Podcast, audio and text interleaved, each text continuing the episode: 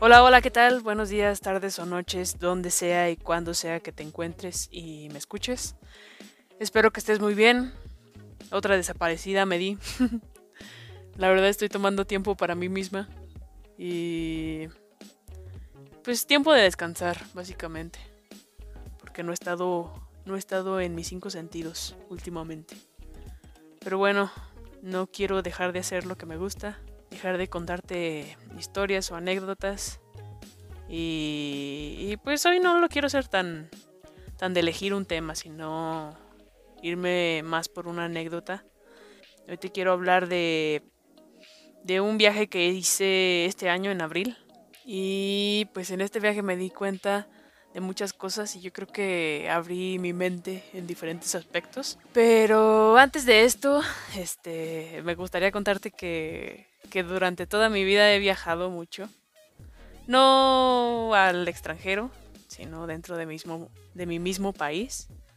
Y la causa de esto es porque siempre mi abuelita me traía de, de arriba para abajo. Desde pequeña, o sea, tenía, por ejemplo, el primer recuerdo que se me viene a la mente es cuando estaba en... Bueno, tenía como cuatro años y nos fuimos a Vallarta con mi abuelito. No me acuerdo quién más iba, pero este... Me acuerdo que estábamos en una mesa. Tenía cuatro años como ya te había dicho. Pues sí, llegaron a servirnos y me dijeron, ay, la señorita de cuatro años, ¿qué va a querer? Y me da mucha gracia porque siempre me lo recuerdan ese, ese momento de la señorita de cuatro años en, en Vallarta. Pero bueno, también he ido a, a, otra, a otros lugares con mi abuelita. De hecho, la primera vez que viajé en avión eh, fue con ella. Fue a, creo que los no sé si a Cancún o a Los Cabos. Creo que fue a Cancún, porque yo estaba saliendo de sexto de primaria y me llevaron para festejar. Pero es que la razón de que siempre me ha traído desde pequeña es porque al principio reiné en mi casa, o sea, no, no tenía hermanos, era la hija única. Después me llegaron cuatro personajes que ahorita hacen, hacen mi vida de colores, pero pero pues siempre reiné por ocho años, hasta que llegó mi hermana. Entonces es la razón del por qué he viajado tanto con mi abuelita y por qué me ha sacado. Si no fuera por ella, yo creo que no hubiera salido a ningún lado. Pero bueno, ya centrándome en el viaje de, de abril, eh, fui a, a, Estados Unidos, a, Texas. Esto se originó porque este, mi tío tenía ganas de ir a Estados Unidos y quería como, como ver que podría observar este pues en el otro trae, en el otro país respecto al, trabajo y así. Y estuvo algo cansado el, el, traslado porque tuvimos que hacer mucho papeleo. Ya ves la bueno, no sé si conozcas, pero pero es un rollo pasar de un país a otro. Me parece tan no sé, o sea, o sea, tan sin sentido que que se tenga que hacer todo ese papeleo de un país a otro, si no eres residente, si tienes que estar checando de que a dónde vas y que cuántos días te quedas y, y así, ¿no? Pero, pero bueno, lo bueno es que pasamos. y pues no fui ni, ni a Nueva York, ni a Los Ángeles, que son las principales ciudades que, que te imaginarías que fuera. Pero fui a Texas, a San Antonio, Texas, ya que este tengo un par de tíos allá, allá viven. No son de Estados Unidos, pero pues allá viven. De hecho tengo varios tíos en Estados Unidos.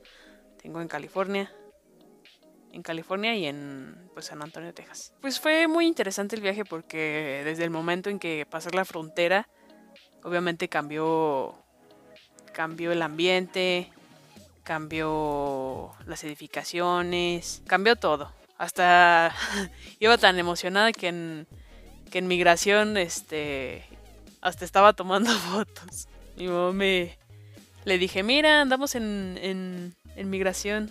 Y me dijo, guarda la cámara, no te la vayan a quitar. Pero bueno, este, aprendí mucho. por ejemplo, de cosas tan sencillas como, como de que en Texas no, no son como totalmente hablantes del, del inglés. Yo iba de hecho para practicar mi inglés y, y pues la, gente me contestaba en, en, español. Por ejemplo, estábamos buscando una chamarra en, en el supermercado y ya llegamos preguntándole y, y armando la oración en mi cabeza. y la chava me terminó contestando en español. Por ejemplo, hace años que, que mis tíos se fueron a Estados Unidos.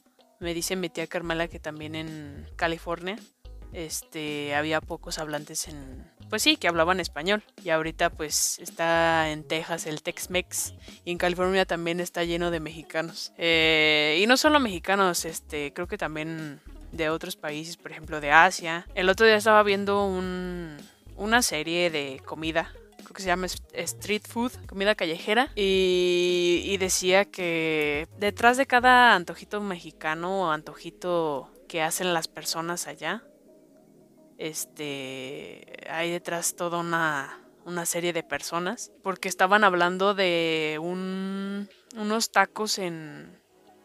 No, unas carnitas en California y que también hacen banderillas como tipo asiáticas y así yo tenía hambre ese día entonces estaba viendo estaba viendo qué ver en, en Netflix creo que Estados Unidos ahorita ya está muy mezclado o sea pocos nativos americanos quedan en, en Estados Unidos. Y pues aprendí también de la arquitectura, iba con ese hecho, con ese, con ese factor de ver arquitectura y de infraestructura. También me di cuenta de que pues existen estos famosos freeways, que son las autopistas, y, son las que conectan con las diferentes comunidades. Como que toda esta industria no está conectada como por ejemplo cerquitas de de casas habitaciones o de hogares, no está cerquita una cosa de otra, o sea, las actividades están, están dispersas por la ciudad. El centro de San Antonio está, está lejos de, de las casas y, por ejemplo, viéndolo aquí en mi, en mi ciudad, todo tercer anillo este, está conectado con, con casas y, por ejemplo, el otro día el profe decía que estaba conectado con casas y pues toda esta industria que es peligrosa a veces. Por ejemplo, también aquí en mi casa, cerca de mi casa, hay una gasolinera y al ladito, o sea, no, no pasa ni dos metros que está pegada a una casa. O sea, es peligroso también eso. Ese aspecto es, es interesante verlo. Eh, el contraste entre México y Estados Unidos. Me daba mucha risa que mi abuelita este, no sabía ni, ni una palabra del inglés. pero se les pegaba mucho este el spanglish porque mis tíos a veces se les sale, bueno, hablaban en español, pero, pero a veces se les salía palabras, palabras del, del inglés. Por ejemplo, también fuimos una vez al, al, centro de San Antonio y ya nos íbamos a regresar y mi abuelita este, dijo, ay, vámonos al parking. y me daba mucha risa cuando hablaba en inglés o trataba de decir sus, sus palabras en inglés. Mm, también agradezco mucho que a mis tíos que me llevaron a, a visitar algún lugar siempre. Porque ya están jubilados y así, pero por ejemplo una persona normal, una persona adulta, pues se la vive trabajando de, de lunes a, a, sábado. Tal vez el domingo salen, pero me he dado cuenta que en Estados Unidos así pasa. Y pues así me, me, me fui paseando con, fuimos mi abuelita, mi tío y, y ya pues mis dos tíos que nos esperaban allá. También fuimos al centro de San Antonio, en donde había el Paseo del Río. Y pues este es un, pues sí, un lugar turístico en donde te van contando la historia de San Antonio, este, cómo se creó ese, ese paseo. Creo que fue por, por una inundación que, que, se dio en un puente que hicieron en San Antonio. Bueno, para pasar el río San Antonio. Había un arquitecto que, que quiso como como reconstruir este puente y pues se dio el paseo del río. No me acuerdo de la arquitectura Y referente a la arquitectura, este como que todo era de color café o beige. Eh, los freeways eran así. El centro de San Antonio, los, los edificios verticales también eran de ese color. Yo creo que tenían como un estilo tejano. Yo creo que esa es una de las razones por las que eran de ese color. O también por darle una analogía a, las montañas o cerros del desierto, no sé, algo así, como que me imagino. Pienso que las construcciones de allá tienen una influencia tanto mexicana como francesa, como española, porque de algo siempre sale la arquitectura. Por ejemplo, los techos a dos aguas de, o sea, los techos en, triangulito de Estados Unidos que salen en las películas y así, pues salieron de la antigua Grecia, ¿no? Del, por ejemplo, en el Partenón se puede observar eso y pues tuvieron una influencia de ahí. Ahorita se utilizan para, para este, pues que resbale más la lluvia en en climas más extremos como la nieve o en Canadá también se utiliza mucho eso. Pero bueno, siento que tiene mucha influencia mexicana en, San Antonio. Tal vez porque está cerquita de, México. También. Tal vez porque pertenecía al territorio a México. También vi un edificio muy parecido a uno que tenemos aquí en Aguascalientes, que es el edificio de Torre Plaza. Torre Plaza Bosques, hecho por el arquitecto Basol. Y, y se parecía mucho y dije... Hasta le mandé mensaje a mi mamá y le dije, ah, mira, se parece al, al edificio del arquitecto Basol. Sabe si lo habrá, si habrá tomado este, referencia en ese edificio, pero se parecía mucho. ¿Y qué más te puedo contar? También fui a un lugar que, se llamaba El Álamo, que es donde este, fue el conflicto entre, entre Estados Unidos y, México por, por el territorio de Texas. Y pues allá te cuentan su versión de la historia, ¿no? Como que siempre hay un... Siempre la historia tiene dos, dos versiones. Allá me contaron la historia del otro lado de la moneda. Creo que es muy viable que hablen en su versión. Yo soy mucho de observar y de escuchar los diferentes argumentos que, que se inventan, por ejemplo, en, la, en otras situaciones. No soy mucho de, ay, de estar peleando por, por una cosa u otra, sino que a partir de eso como que me formo un criterio y digo, nada, pues yo le, le voy más a, a esto, ¿no? Y también iba con el afán de, pues de beber más allá de la frase de Remember the Alamo y pues de empaparme de conocimiento, ¿no? Siempre como que todo lo hacen turístico. Algún lugar de la historia lo hacen turístico. Acá no cobraban, pero pues sí como que te tomaban fotos y tenían su propia tienda dentro de la pues del lugar ese. También aparte de arquitectura en San Antonio fui a ver las las cavernas que son como estalactitas, que se fueron formando por el paso de los años mientras iba cayendo pues minerales y, agua y así. También se me afigura mucho a, las que hay en, en Tolantongo, pero son muy diferentes. El aspecto de que hay varias en diferentes partes del mundo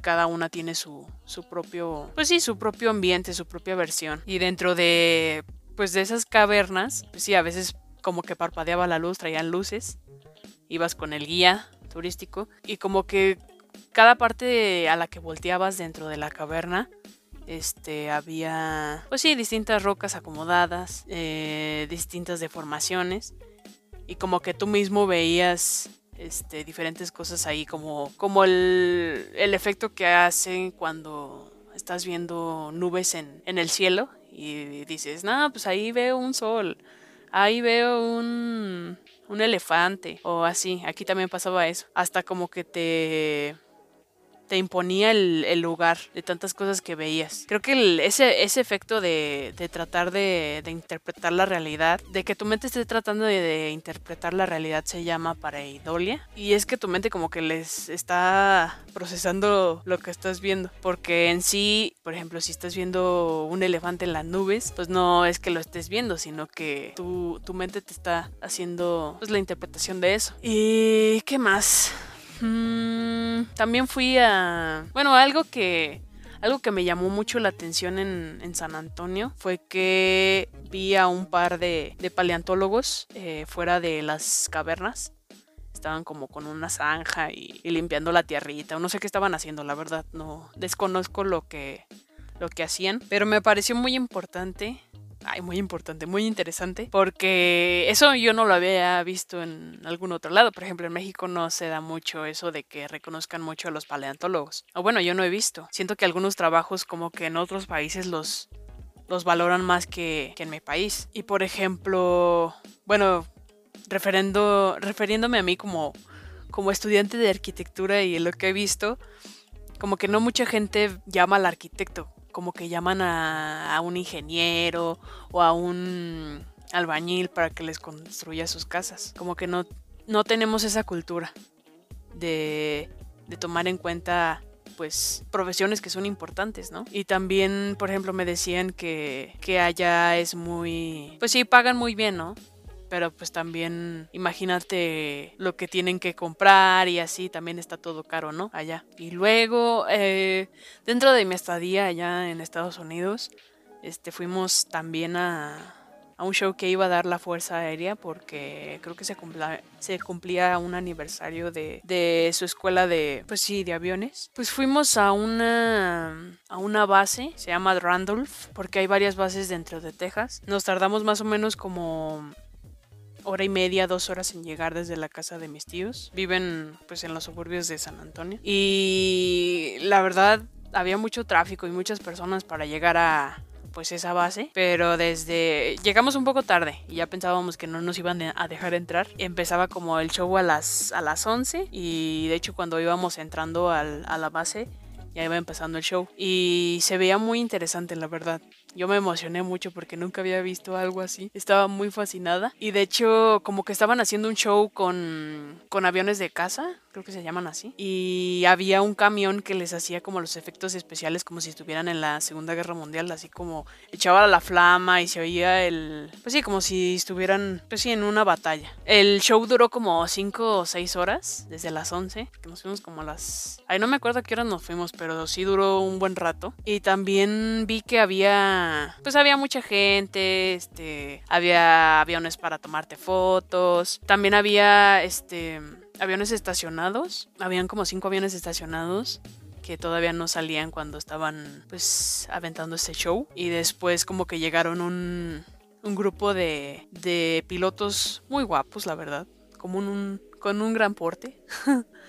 se llamaban los Thunderbirds y pues es un grupo que hace acrobacias en el aire, un grupo de demostración. Se hizo en, en 1953 y eran tres naves y se les, se les agregó, bueno, se les, se les juntó otra nave, pero pues fueron con el con el tiempo fueron cambiando su nombre, ¿no? Pero ahorita ya se llaman los Thunderbirds. Y neta fue lo mejor del show porque este iban muy sincronizados y luego hacían como intersecciones en el aire a punto de así como si se fueran a golpear, pero no, o sea, como que se esquivaban. La verdad deberías de buscarlos te, te lo recomiendo, deberías de buscarlos en internet, en Google, porque está está muy padre su show.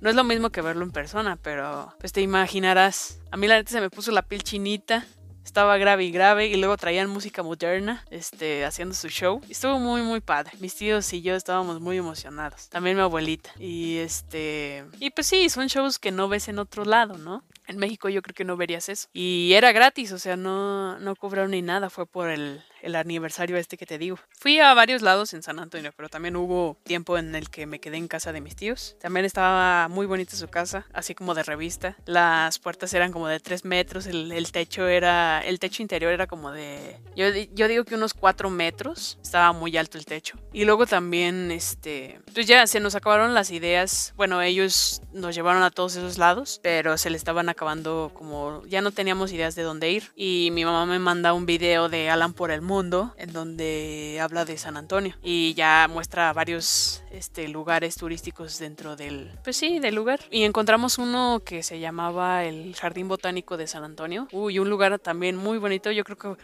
fue mi lugar favorito allá en mi estadía de, pues sí, en mi tiempo allá, ya que hay mucha vegetación, muchas plantas. ¿Qué más hay? Hay como invernaderos, hay edificaciones en donde pues sí hacen o trabajan juntas la, la, arquitectura y la naturaleza. Me recordó mucho a, a la arquitectura sustentable de, de, allá de Asia. O también me recordó al High Tech de, de Norman Foster. Al estilo, pero era como una combinación entre el high-tech y el, la arquitectura sustentable de allá de Asia que te cuento. Pero era en sí como un parque, un parque en donde había diferentes tipos de edificios y luego, este, pues sí, la principal atracción eran las plantas, porque donde quiera que voltearas había, había planta de esta, planta de otra, tomé muchas fotos, este, había peces coit, muy gorditos.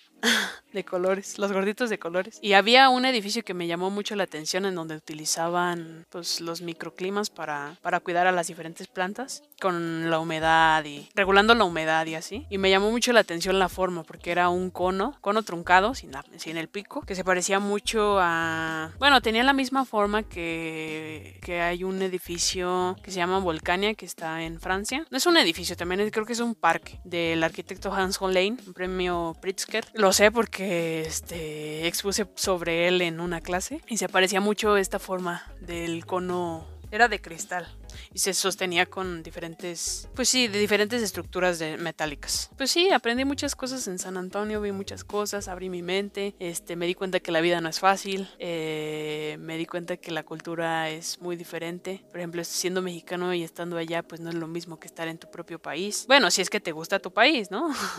También si eres mexicano y no estás en tu país y, y te gusta estar allá, pues qué bien, ¿no? me di cuenta que en los viajes aprendes mucho. De vez en cuando es muy bueno cambiar de ambiente y es muy padre cuando tienes la oportunidad. Me gustaría mucho irme de intercambio, no sé a dónde, pero, pero pues darme otros aires y ver arquitectura. Así como que cambia tu, tu forma de pensar del mundo en el que estás. Y si no tienes la... Yo creo que si pues si, no se tiene la oportunidad de, ir a los lugares, pues se puede buscar en internet. Es lo que me decía mucho un arquitecto. Bueno, lo que decía un arquitecto. Que tenemos todas las este, facilidades para buscar en internet y en unos segundos puedes estar en, en España, por ejemplo, o en otro lado. No es lo mismo, pero sirve mucho para, para darte cuenta del mundo a tu alrededor, ¿no? ¿Y qué más? Creo que es todo, es todo lo que viví todo lo que te quería contar. En este episodio te en la dinámica esa de, recomendarte alguna canción. Esta vez no quiero recomendarte una canción, quiero recomendarte una banda que conocí en en un concierto de Zoe, fueron los teloneros. No mucha gente la conoce, sabes si tú la conoces, se llama Reino, pero en el concierto que fui de Zoe, que fueron sus teloneros, este, nadie como que las conocía mucho, había muy, muy pocas gentes mi amiga Ashley dentro de ellas, pero no como que nadie sabía muy bien de la de la banda. Es como como rock alternativo, indie, así relax, tirándole un poco a a Camilo VII. A ver si te dejo una canción por aquí, a ver si la puedo poner. Es mexicana la banda, canta en español y date un, una probadita de ellos.